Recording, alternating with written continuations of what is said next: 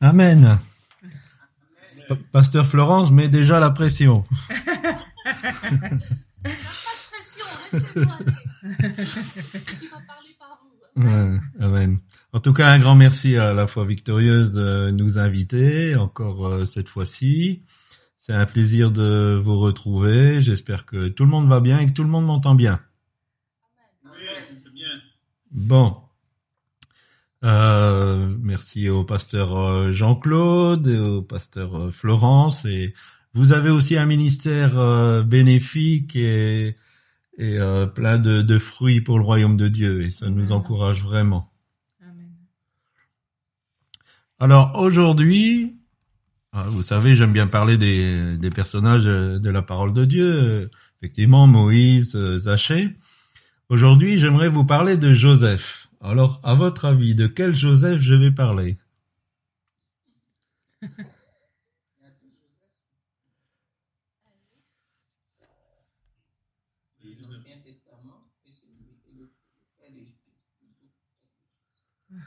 Alors, lancez-vous. Alors, de quel Joseph je vais parler? C'est le Joseph de l'Ancien Testament, je crois. Alors, le, le fils de Jacob, oui, ça pourrait faire euh, euh, un bel enseignement, mais c'est pas de lui qu'on va parler. Ah, Euh,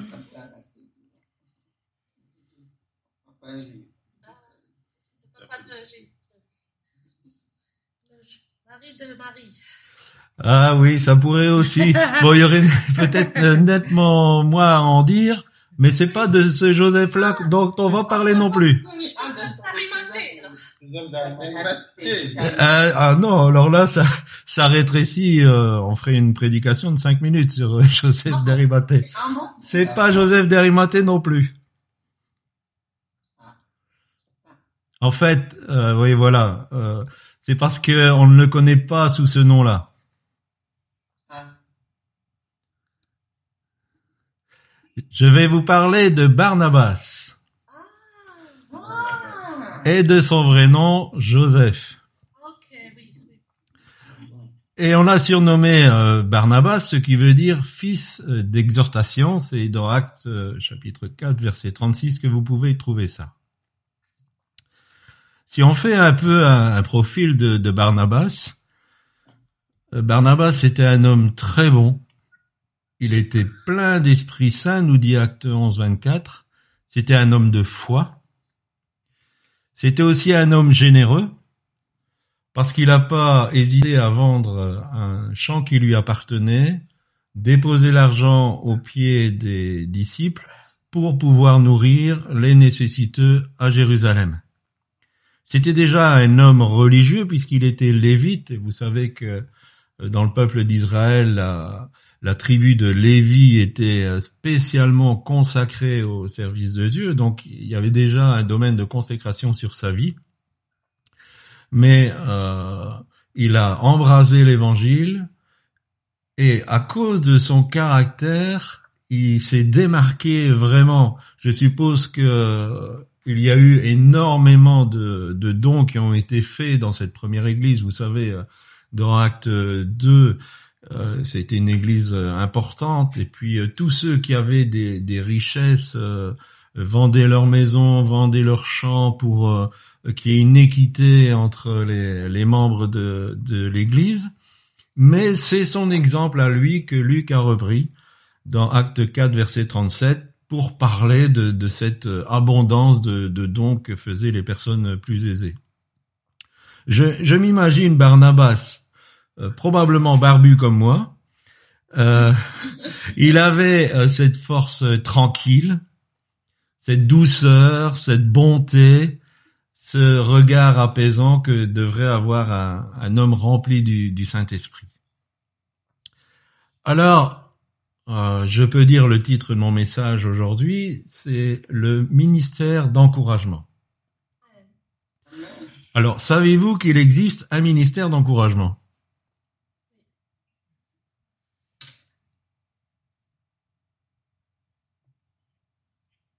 Est-ce que vous savez qu'il existe un ministère d'encouragement Voilà. Voilà. En fait, on, on se base beaucoup sur euh, les ministères qu'on retrouve dans Éphésiens 4, 11, euh, que sont l'apôtre, le prophète, le pasteur, docteur, évangéliste.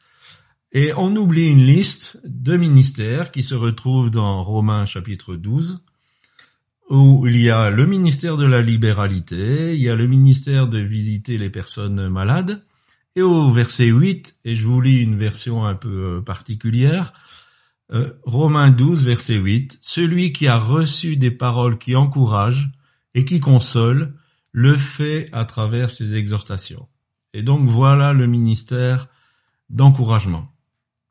Alors, je prends exemple sur Barnabas parce que justement il a été appelé euh, fils d'exhortation, donc euh, ils ont reconnu directement les, apôtres chez euh, Barnabas cette qualité du, ministère d'encouragement. Et on peut le voir avec l'apôtre Paul. Et l'apôtre Paul pouvait vraiment dire merci à Dieu qu'il y ait eu un Barnabas. En fait, Barnabas est le premier qui ait repéré Paul, qui s'appelait encore à l'époque Saul. Juste après sa conversion, Barnabas a remarqué ce gars-là, je vais dire. Saul avait vécu une conversion puissante et spectaculaire, vous savez, sur le chemin de Damas, cette rencontre avec avec Jésus qui, euh, dans une lumière euh, extraordinaire, euh, lui dit mais pourquoi tu me persécutes? D'ailleurs, j'ouvre une petite parenthèse. Euh, Quelque chose qui m'a marqué, c'est que euh, Jésus n'a pas dit pourquoi tu persécutes mon Église? Il a dit pourquoi tu me persécutes? C'est-à-dire que la persécution que Saul faisait de l'Église, il la faisait à Christ. Et j'aime ce- cette notion que euh, Jésus porte toutes nos difficultés. Il s'associe pleinement quand on dit qu'il a de la compassion. Compatir, ça veut dire souffrir avec.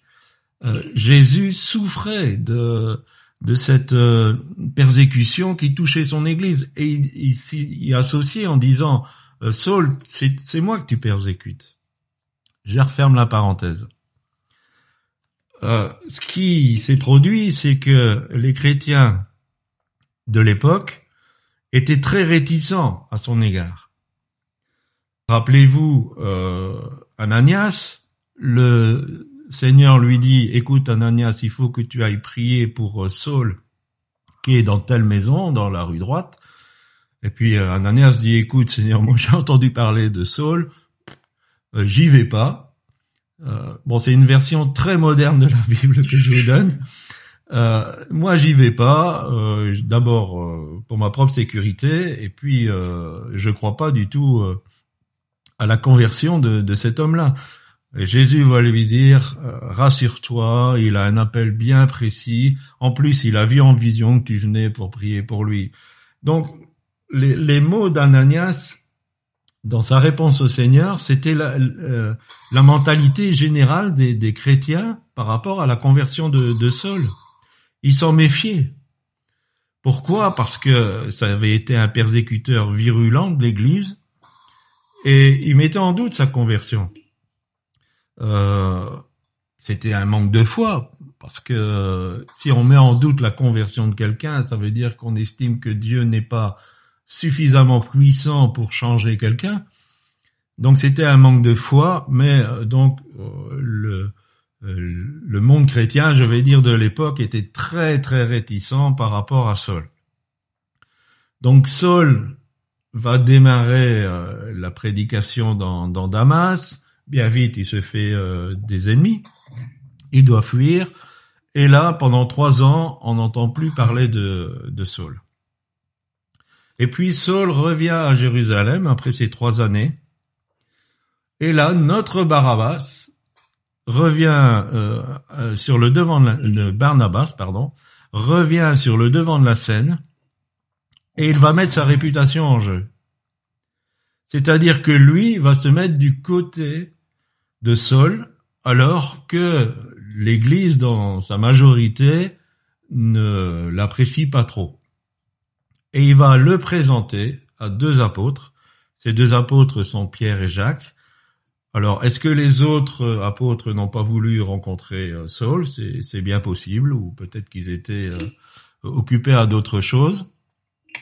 Mais donc, Barnabas va introduire Saul dans le cercle fermé des apôtres de Christ. Et ça, c'est important.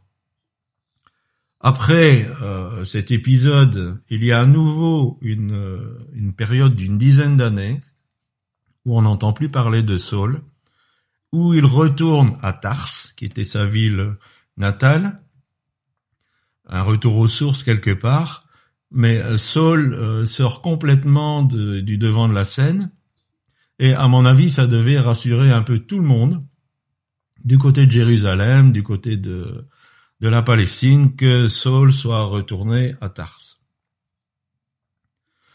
Et là, il va se produire quelque chose d'encore plus extraordinaire. Ça va, vous me suivez toujours? Oui, oui. Amen. Amen. Il va se produire quelque chose d'encore plus extraordinaire, c'est qu'il y a un réveil qui débute dans la ville d'Antioche. Et Barnabas est envoyé par euh, les apôtres pour euh, faire un peu le, compte-rendu de ce qui est en train de se produire, de, voir un peu ce qui se passe à Antioche, comment ça se passe et euh, comment éventuellement euh, l'Église pourrait aider ce, ce réveil, un réveil puissant. Imaginez, mais essayons de nous mettre à la place de Barnabas. Donc Barnabas était déjà dans, dans la sphère des, des têtes de l'Église, on va dire, mais là, on lui ouvre une porte pour qu'il prenne son envol, son essor. Voilà, Barnabas qui devient le leader du réveil d'Antioche. C'est-à-dire que c'est lui qui va gérer ce réveil, qui va structurer les églises, qui va qui va enseigner les ministères montants. Donc c'est c'est une promotion extraordinaire qui se présente à lui. Et beaucoup d'entre nous, on se dirait enfin, on reconnaît mes compétences, mes capacités, enfin je vais pouvoir servir au niveau de, de ce que Dieu m'a donné. Eh bien, Barnabas, pas du tout. Et quand il voit ce réveil euh, à Antioche, je suis quasi sûr que sa première pensée, ça a été, voilà une bonne occasion de remettre Saul en selle. Voilà une bonne occasion pour sortir Saul de son trou perdu et de le remettre en selle dans le service de Dieu. Et c'est ce qu'il va faire. Il va partir pour Tars. Alors, imaginez les voyages à ce moment-là, ça se faisait pas comme aujourd'hui. Ça prenait des semaines pour partir à Tars, chercher Saul et puis revenir à Antioche. Mais c'est ce qu'il va faire. Il va aller chercher Saul à Tars pour le faire entrer dans ce réveil naissant à Antioche. Et là, ces deux hommes vont avoir un ministère béni qui va connaître beaucoup, beaucoup de succès. À partir du chapitre 13, donc j'établis des faits pour, qu'on puisse essayer de, comprendre ce qu'est le, le ministère euh, d'encouragement. À partir du chapitre 13 des actes, on peut voir que le leadership va changer. Donc jusque-là, on parlait de Barnabas et Saul, qui va se faire appeler Paul, et puis on va dire Paul et Barnabas. En fait, dans cette équipe, le leadership va changer et Paul va prendre la prééminence. Mais ça n'a pas posé de problème pour continuer à travailler ensemble, à fonctionner. Je pense qu'il y avait vraiment une interdépendance entre eux, qu'il y avait vraiment euh, un respect mutuel de ce que chacun avait reçu, et ça se sentait dans l'œuvre de Dieu, parce qu'ils ont établi des, églises un, un peu partout. Vous savez qu'à partir de Acte 15, verset 39, on voit qu'il y a un désaccord qui naît entre euh, Barnabas et Paul, et la raison de ce, de ce, de ce conflit, on va dire, de, de cette mésentente, c'est parce que Paul voulait sanctionner un frère qui s'appelle Jean-Marc, qui les avait accompagnés une partie du voyage et puis qui les avait, entre guillemets, abandonnés. Et Paul voulait le sanctionner. Et là encore, je suis convaincu que Barnabas a dit à Paul, écoute Paul, si je t'avais traité comme tu veux traiter Jean-Marc, eh bien tu serais pas là où tu es. Mais finalement, euh, le désaccord était suffisamment euh, violent pour qu'ils se sont séparés. Bon, Dieu tire toujours des, bonnes euh, solutions de ce genre de situation. Et en fait, au lieu d'avoir une équipe d'évangélisation, on en a eu deux. Et Barnabas a repris avec lui Jean-Marc. Parce qu'il voulait pas le laisser tomber. Même s'il avait fait une erreur, il voulait pas le laisser tomber. Et ça, c'est une des caractéristiques du, ministère d'encouragement. C'est que le ministère d'encouragement ne laisse pas tomber les choses si facilement. Qu'il va aller jusqu'au bout des possibilités pour aider les, les personnes. Donc, euh, nous pouvons dire que Paul a eu beaucoup de chance d'avoir un Barnabas. Parce que si Barnabas n'avait pas été là, bon, bien sûr, il y a tout, derrière tout ça, il y a la volonté de Dieu, il y a les plans de Dieu, il y a les, les desseins de Dieu qui, se mettent en place, Dieu fait les connexions nécessaires. Mais si Barnabas n'avait pas été là, eh bien, probablement que Paul n'aurait pas eu le développement ministériel qu'il a eu. Je voudrais parler d'un autre cas. Et c'est quelqu'un qu'on va trouver dans l'Ancien Testament. Et je pense qu'on ne parle pas assez de cet homme, parce que cet homme, c'était un homme courageux, qui a remporté de grandes victoires pour l'Éternel. C'était un homme euh, entier, sincère, fidèle, et pourtant on n'en parle pas beaucoup. Alors, est-ce que vous avez une idée de qui on va parler Non. Non, Pour moi. J'ai pas entendu. Je dis, je ne sais pas. Moi, je ne sais pas. Ah, personne ne se mouillait. Alors David, il est très connu. Si je vous dis David, à votre avis,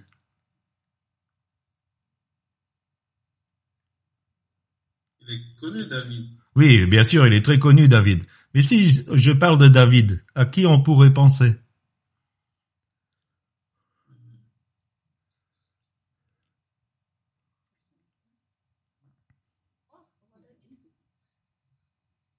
À Jonathan. Voilà. Voilà. La preuve qu'on n'en parle pas beaucoup, hein, parce que nous lisons dans 1 Samuel, euh, le chapitre 23, versets 16 et 17. Ce fut alors que Jonathan, fils de Saül, se leva et alla vers David dans la forêt. Il fortifia sa confiance en Dieu et lui dit, Ne crains rien, car la main de Saül mon père ne t'atteindra pas. Tu régneras sur Israël, et moi, je serai au second rang près de toi. Saül mon père le sait bien aussi. 1 Samuel 23, versets 16 et 17. Voilà encore une déclaration surprenante. Il y a des personnes comme ça qui passent assez inaperçues et pourtant cet exemple est extraordinaire. Jonathan était le prétendant au trône. Le jour où Saül allait mourir, c'était lui qui allait reprendre le trône. David, celui qui va devenir son ami, c'était un concurrent très sérieux. D'ailleurs, il avait même reçu le mandat et l'onction de Dieu pour devenir roi en Israël. Alors beaucoup, beaucoup de personnes auraient vu en David un ennemi à abattre. Mais Jonathan l'a aimé. David, c'était quand même un homme exceptionnel. Je, je comprends qu'il a eu de l'affection pour lui. Et il a scellé cette amitié par une alliance. Et cette alliance, elle, était bien comprise par Jonathan. Il était le numéro 2. C'était pas lui qui allait diriger Israël. Il serait aux côtés de David pour l'aider. Donc, Jonathan renonçait à cette première place pour aider David quand il deviendrait roi. Euh, cette alliance n'était pas du tout intéressée. Elle était basée sur une affection vraie et sincère. Et Jonathan va pas rester qu'à une alliance, à, des paroles, à des, euh, des engagements, euh, voilà, oui, euh, je serai toujours avec toi. Et, des fois, euh, on a de, de ces personnes qui disent, oui, je serai toujours avec toi. Et puis, euh, mais je suis loin derrière. Non, il s'est, il s'est engagé. Excusez-moi. Il a affronté la fureur de son père. Il a mis sa propre vie en danger pour protéger son ami. Jusqu'à sa mort, Jonathan est resté fidèle à cette amitié. Et comme il était en plein accord avec le choix de Dieu, pour la succession du trône, il s'est investi dans, dans ce projet de Dieu. Alors, euh, pour, pourquoi il, il y est pas rentré? On, pourrait dire euh, Jonathan aurait pu rejoindre David et cette petite armée. Il aurait pu entrer déjà dans dans les dans les prémices de ce qu'il voyait euh, d'une manière spirituelle quand même, euh, mais il ne l'a pas fait. Alors pourquoi il l'a pas fait On ne sait pas. La Bible ne nous dit pas pourquoi. Peut-être qu'il a estimé qu'il serait plus utile à David en restant au palais du roi. Dans la cour du roi, il aurait peut-être des informations qui seraient euh, nécessaires pour David. Peut-être qu'il avait peur quand même des représailles de, son père. Peut-être qu'une vie euh, de fuyard, ce n'est pas toujours agréable. Et puis David, pendant des années, il a dû fuir de lieu en lieu. Euh, C'était trop dur pour lui. Une chose est sûre, c'est qu'il est resté dans le camp de la désobéissance. Et là, j'ouvre une, une autre parenthèse. C'est que Dieu peut avoir des destinées pour nous. Et je suis convaincu que Jonathan avait pour destinée de régner avec David à ses côtés. Donc de soutenir David dans son, dans son règne, d'être là son, euh, son premier ministre ou euh, le chef de, de son armée, parce que Joab, qui était le chef de l'armée de David, n'était pas spécialement quelqu'un de tout à fait honnête. Donc euh, il n'est pas rentré dans cette destinée parce qu'il s'est trouvé au mauvais endroit. Et il est mort jeune sur, euh, sur le, champ de bataille, euh, le même jour que son père et que son frère, parce qu'il n'était pas au bon endroit. Et là, cette parenthèse que j'ouvre, c'est que si nous voulons entrer dans les destinées de Dieu, cette destinée que Dieu a pour nous, faut être au bon endroit. Et le bon endroit, c'est d'être au centre de la volonté de Dieu. On peut prophétiser sur nous des, euh, ministères extraordinaires, des, euh, des destinées euh, mirobolantes. Si on n'est pas au centre de la volonté de Dieu, on va pas les atteindre. Euh, à la grande tristesse de Dieu, parce que Dieu a des projets pour nous, pour chacun d'entre vous qui m'écoutez cet après-midi. Il a un projet. Mais ce projet ne peut se construire que si vous restez au centre de la volonté de Dieu.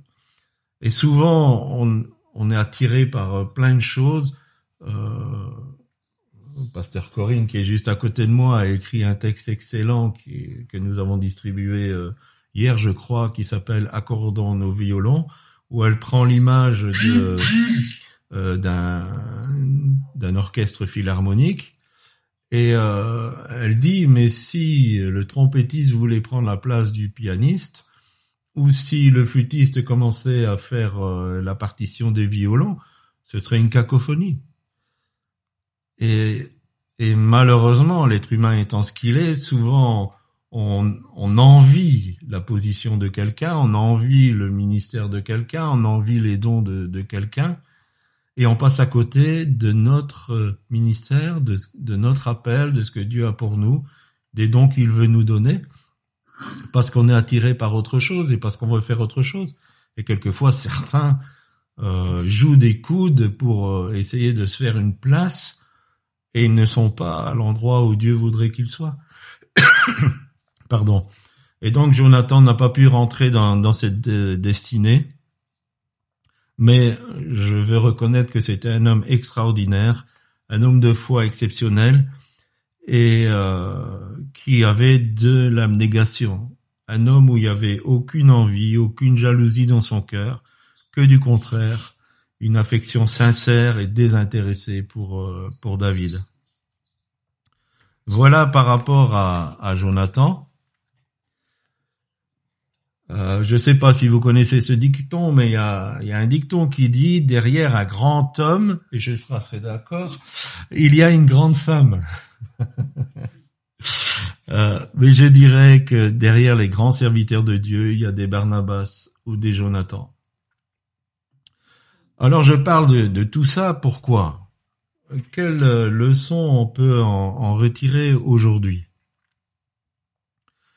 Le ministère d'encouragement est, et c'est probablement le, cas de tout vrai ministère, profondément ingrat. Ça demande beaucoup d'abnégation, beaucoup de mort à soi-même, beaucoup de patience, de la diplomatie, du tact, de la bonté et de la compassion.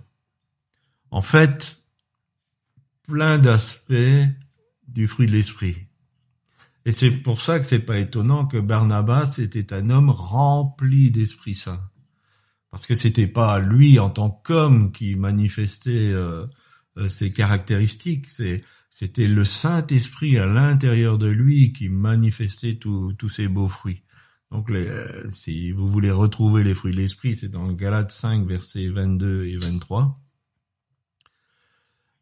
Et pourtant, l'Église d'aujourd'hui, donc là, je suis en train de parler de nous, je suis en train de parler de tous les chrétiens qui sont à la surface euh, de la terre, a un profond manque. Il y a un manque énorme dans l'Église aujourd'hui d'hommes et de femmes qui ont ce ministère euh, d'encouragement.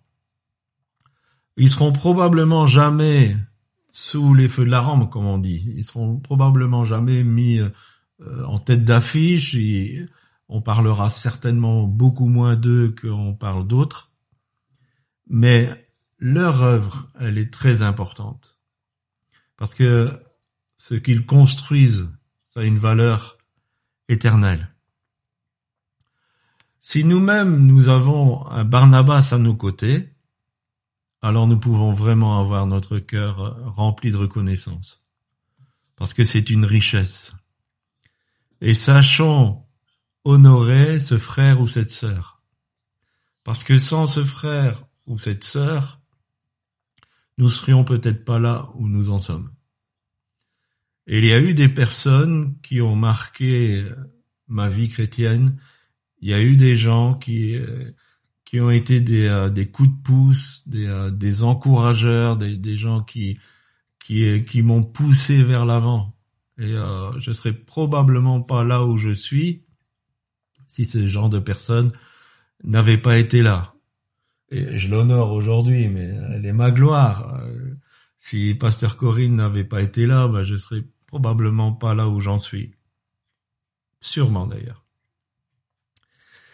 Si nous avons été en désaccord avec ces personnes, parce qu'il y a eu une incompréhension euh, dans le fonctionnement sur la vision, réconcilions-nous. Sachons faire le, pas de la réconciliation. Sachons retrouver la voie du respect. Parce que ces personnes ont payé de leur personne, sans jeu de mots. Ces personnes qui ont essayer de nous pousser en avant, elles ont payé de, leur personne. Et elles ont droit au minimum à notre reconnaissance et à notre respect. Si nous sommes dans une sphère d'autorité, je, parle de ça parce que je voudrais pas donner l'impression que je ne parle qu'à qu des personnes qui sont dans le ministère. Ces principes dont nous parlons cet après-midi sont valables à tous les niveaux, que ce soit dans, dans la famille, même dans le travail, euh, dans, notre quartier. Donc, si nous sommes dans une sphère d'autorité ou dans une sphère de, de relation, euh, sachons pousser les autres en avant. Sachons pousser quelqu'un d'autre en avant. Ce qui est dommageable souvent, et spécialement dans le corps de Christ, euh, c'est que la relation avec les autres elle est basée sur qu'est-ce qui peut apporter à mon ministère. Qu'est-ce qui peut me donner pour que moi je m'épanouisse plus. Or, je pense que la volonté de Dieu, c'est qu'est-ce que moi je peux faire pour pousser quelqu'un vers sa destinée, pour le pousser en avant. Comment je peux moi l'aider pour euh, grandir dans, le Seigneur et rentrer dans son potentiel? Quand, on est dans l'activité, dans l'activisme, et là je, parle peut-être spécialement au ministère, quand on est dans, dans le fonctionnement, parce qu'il me semble qu'il y a quand même euh, deux pasteurs avec nous, euh, ou trois, le ministère est quelquefois tellement prenant qu'on oublie souvent les priorités. On, court à gauche, on court à droite, on fait telle chose, on fait telle chose, euh, on est euh, surbooké quelquefois. Et j'ai vu tellement de, de serviteurs de Dieu avoir peur des autres parce qu'ils ont peur qu'ils vont prendre leur place. Ils ont peur qu'ils vont être supplantés. Ils regardent autour d'eux avec suspicion parce qu'ils se disent mais ces gens qui ont du potentiel, ils vont me dépasser. Et ils vont prendre ma place. Et donc il y a une, crainte et euh, on ne se rend pas compte des, priorités. Et bien souvent, ces ministères écartent les gens qui ont un bon potentiel, qui sont autour d'eux, ils les écartent. Ou ils les brident, ils les, attachent sur les chaises avec des grosses chaînes, ou euh, je sais pas, mais euh, ils s'en écartent. Alors que s'ils leur donnaient la possibilité d'entrer dans leur potentiel, eux-mêmes pourraient être beaucoup plus à l'aise au niveau du ministère et pas avoir cette impression d'être surbookés parce qu'ils pourraient travailler avec d'autres. Moïse a préparé sa succession. Josué ne l'a pas fait. Lisez le livre de Josué, lisez le livre de Juge et vous verrez la différence que ça fait. Élie a préparé sa succession dans le cadre du prophète Élisée. Paul a assuré sa succession, au travers de Timothée notamment. Jésus lui-même en a formé douze, il y en a un qui s'est perdu malheureusement, pour poursuivre la mission. Et si vous lisez euh, Acte chapitre 1, euh, chapitre 1 verset 1, je t'ai expliqué tout ce que Jésus a commencé de faire. Et donc Jésus continue à faire au travers de ceux qui sont venus à l'évangile par ces, par ces onze. Donc Jésus a préparé la suite. Il, Jésus n'est pas venu construire l'église de son vivant, mais il l'a construit aujourd'hui par le Saint-Esprit et au travers de ces ministères qu'il a formés. N'importe quel manager non chrétien qui n'est pas trop au courant de, des histoires bibliques, demandez-lui, un homme forme plein de gens pendant euh, trois ans, il meurt, et les onze qui, qui restaient, ils s'enfuient. Est-ce que c'est un, bon bilan de son travail? N'importe quel manager va dire, ben non, il a tout foiré. Mais Jésus a fait ce qu'il fallait. Il a investi dans ces hommes, et franchement, si nous on avait été à l'époque de Jésus, qu'on avait vu Pierre, Jean, Jacques, André, euh, Nathanaël, Philippe et ainsi de suite, est-ce que c'est ce genre de personnes qu'on aurait pris? Mais Jésus l'a fait. Laissons tomber tout esprit de compétition. Que nous puissions faire comme d'autres avant nous ont fait. Laissons tomber tout esprit de compétition pour aider d'autres à entrer dans leur destinée. En fait, quand nous sommes dans un esprit de compétition, quand nous ne laissons pas les autres entrer dans leur potentiel, quand nous ne les aidons pas, nous ralentissons le royaume de Dieu. Nous ralentissons ce que Dieu veut faire avec l'un, avec l'autre. Nous nous privons nous-mêmes et nous privons l'Église de bénédiction. Abandonnons tout esprit de compétition. Prenons le temps d'encourager avec patience. L'important, au-delà de ce que nous allons nous-mêmes accomplir sur cette terre, c'est que nous allons laisser derrière nous quelque chose. Je dis souvent que un ministère est pleinement accompli quand il a prévu sa succession. Et quand on a prévu la succession, eh bien, le ministère continue. Ceux qui succèdent ont pris tout le bénéfice du ministère qui part dans la gloire et ils le feront encore fructifier, ils vont encore le faire grandir. Est-ce que je suis capable de voir les potentiels chez les autres? De prendre des initiatives? Au risque même de déplaire à certains.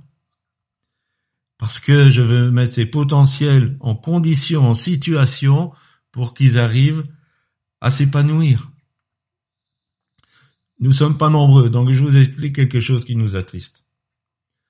Euh, quand nous sommes sur le net, c'est plus euh, Pasteur Corinne qui s'occupe de ça. Si elle voit un ministère ou un autre ministère qui écrit quelque chose qui est intéressant, elle le publie. Parce qu'elle veut que cette publication, elle soit au bénéfice des autres. Quand nous regardons les autres ministères, la majorité ne partage jamais un seul de nos écrits. Alors je le dis pas en frustration, je le dis pas parce que je suis blessé à cause de ça. Pasteur Florence partage. Ouais, Pasteur Florence euh, partage. Mais c'est c'est juste un constat que je fais. C'est un, un état des lieux de, de dire que les ministères publient leurs trucs, mais ce qui se passe juste à côté, ils n'en prennent pas garde. Et c'est dommage. C'est dommage qu'on reste la tête dans le guidon et qu'on ne pense pas aux autres. Nous avons un frère qui est en Belgique, qui s'appelle euh, le pasteur euh, Jacques Collant, qui fait un cours dans notre centre de formation sur euh, l'existence d'Israël.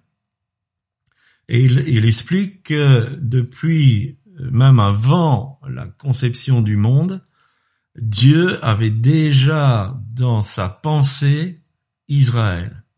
Israël qui serait le réceptacle, le réceptacle de son fils. Donc Dieu avait déjà pensé à Israël qui allait recevoir la naissance de son fils, Dieu mis en chair. Et après, à, l'écoute de ce cours, comme quoi on en apprend toujours, je me suis dit, on a mis Marie sur un piédestal pour certains. On, a parlé de Marie, que c'était une personne exceptionnelle. Je remets pas ça en cause. Mais on est tellement omnubilé par euh, notre euh, par les personnes, comment je dirais, par euh, notre individualisme. On est tellement omnubilé par notre individualisme qu'on a focalisé sur une personne. Or Marie faisait partie d'un peuple. Et c'est ce peuple qui recevait Jésus. C'est ce peuple qui recevait Dieu le Fils. Marie a été choisie, mais ça aurait pu être une autre. Vous comprenez ce que je veux dire? Euh, On doit voir dans la notion de du plan complet de Dieu. Et on est tellement dans notre individualité en disant ben moi je veux un ministère puissant, je veux telle chose, euh, Seigneur euh, euh, donne-moi ça, que je puisse grandir en toi. Et on ne voit pas qu'on est dans un plan global et que je suis une pièce du puzzle le grand puzzle de Dieu. Et je suis la pièce du puzzle. Alors si vous prenez une pièce de puzzle, que vous essayez de la mettre là où elle doit pas être, ça va pas marcher. Même si vous coupez des bouts, ça va pas marcher. La pièce de puzzle doit être bien à un bon endroit. Et pour que le puzzle tienne, cette pièce de puzzle doit s'accrocher à la pièce qui est à sa gauche, à la pièce qui est à sa droite, à la pièce qui est au-dessus et à la pièce qui est en dessous. Elle doit prendre conscience de ce qu'il y a autour d'elle. Dieu vous a appelé pour quelque chose, je suis convaincu, parce que Dieu a un appel pour chacun. Mais cet appel, ce n'est pas pour vous, c'est pas vous qui êtes en cause. Vous faites partie d'un plan global de Dieu. Prenez conscience de ça. Et quand nous prenons conscience que nous sommes dans un plan global, nous prenons notre place, nous nous soudons aux autres, et le, le puzzle de Dieu se construit, et c'est une pièce magnifique.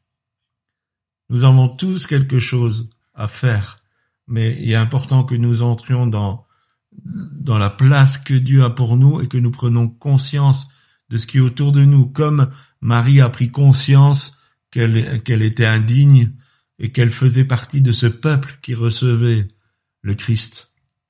J'espère que vous arrivez à, à me saisir. Oui. Donc, si Jésus n'avait pas introduit ces onze hommes, vous et moi serions peut-être encore perdus aujourd'hui. Et ils ont travaillé ensemble. Il nous manquerait probablement une bonne partie du Nouveau Testament si Ananias n'avait pas joué son rôle, si Barnabas n'avait pas joué son rôle. Alors, chers frères et sœurs, si le Seigneur vous remplit de compassion pour quelqu'un, allez-y. Mouillez-vous.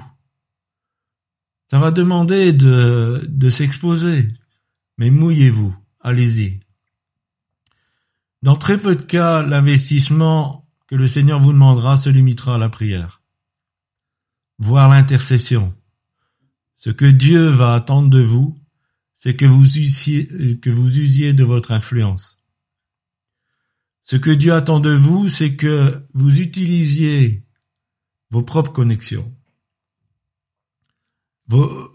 les, choses qui sont à votre disposition pour aider l'autre à avancer. Ça va demander de votre temps. Ça va demander que ce potentiel divin qui est mis dans un frère, dans une sœur que vous connaissez, qui est autour de vous, puisse émerger et prendre de l'ampleur. Même si, en prenant de l'ampleur, ça va vous faire de l'ombre. C'est une façon de mettre euh, ce qu'on appelle le, pied à l'étrier.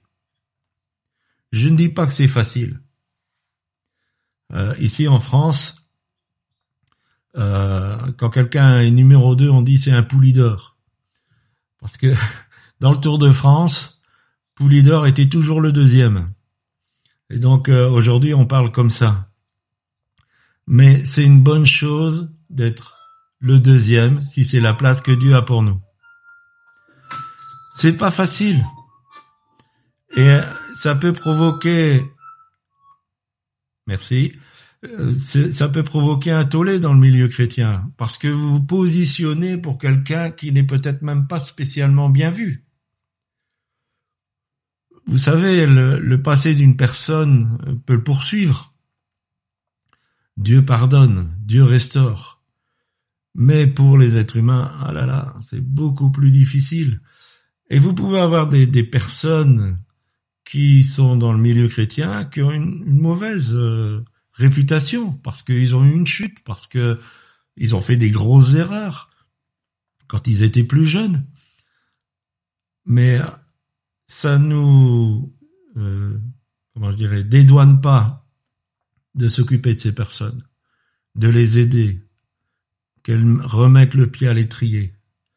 Si nous avons une connexion de, service, prenons ces gens. Bien sûr, si il y a eu une vraie repentance, il y a un vrai désir de resservir Dieu, prenons ces personnes avec nous. Même si on va dire, oh, il travaille avec le, le frère un tel, oh, il travaille avec euh, la sœur une telle. Mouillons-nous. Ce sera au bénéfice de l'Église. Et vous allez voir, c'est, il y aura un bénéfice vraiment pour, euh, pour votre vie. Si Dieu ne trouve pas des Barnabas dans son Église, nous risquons d'être privés d'une merveilleuse bénédiction. Alors je terminerai en disant que ceci est aussi valable pour les jeunes. Quelquefois, on a des traditions comme ça pour que un jeune commence à servir Dieu, il faut que il ait fait cinq ans de chaise, euh, trois ans d'école du dimanche, euh, quatre ans d'école biblique et éventuellement il pourra prêcher un dimanche par an. Euh, N'agissons pas comme ça. Probablement que les jeunes vont faire des erreurs. Peut-être qu'ils vont faire des bourdes. Alors, je nous renvoie, nous les plus âgés, quand on était jeunes. Quelquefois, je me dis, ah là là, j'étais euh, insupportable. Parce que j'ai appris des choses au fur et à mesure des années. Donc, euh, prenons les jeunes, engageons-les. Nous sommes dans des temps d'accélération, les temps sont courts. Accélérons les choses, prenons les jeunes, mettons-les dans le service. Et en étant dans le service, ils vont, ils vont peut-être faire des erreurs, mais ça va être bénéfique, ça va les, leur apprendre. Et je terminerai juste par une anecdote qui, m'est revenue. Euh, J'avais à peine 12 ans et euh, j'étais avec euh, mon papa.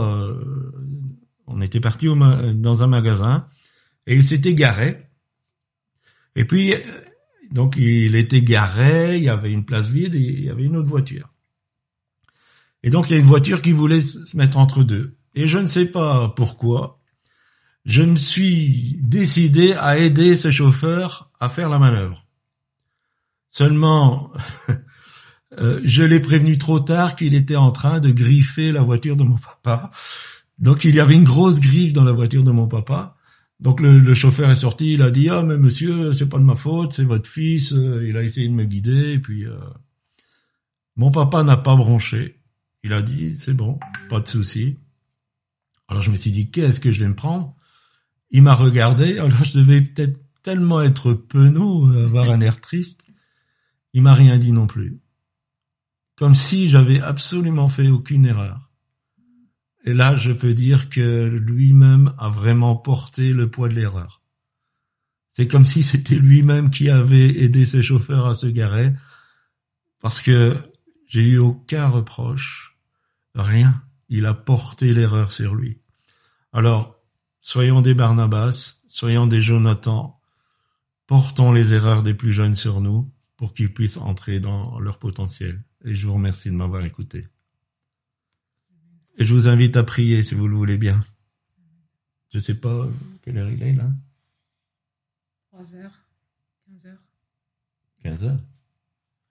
16 heures 16 heures. Ah oui. Ah oui, donc j'ai prêché longtemps. Vous avez été patient.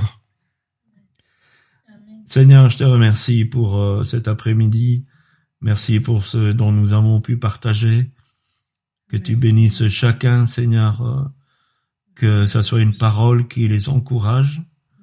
Que vraiment cette parole soit un encouragement à chacun d'entrer dans son potentiel, dans sa destinée, d'entrer aussi dans, dans ce, dans ce mouvement du royaume de Dieu, de prendre sa place aux côtés des autres, et que tous ensemble, euh, tu sais que nous portons la vision d'Ézéchiel 37, qui est une armée qui marche, une armée qui est debout, et chacun est l'un côté de l'autre, et tous ensemble, nous marchons vers euh, l'établissement de ton royaume. Bénis chacun, Seigneur, je te le demande au nom de Jésus, et euh, je te remercie vraiment pour l'opportunité que tu m'as donnée d'apporter cette parole. Au nom de Jésus, que ton Saint-Esprit nous visite tous maintenant. Amen. Merci, Seigneur.